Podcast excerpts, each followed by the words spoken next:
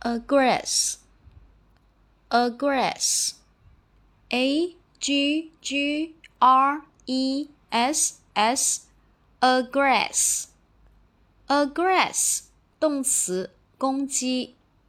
a g g r e s s, aggress, aggress 动词，攻击。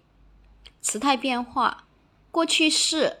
aggressed 直接在后面加 ed，过去分词 aggress 后面直接加 ed，现在分词 aggress 后面加 ing，第三人称单数 aggress 啊后面加 es 给它啊，这一个是特殊的。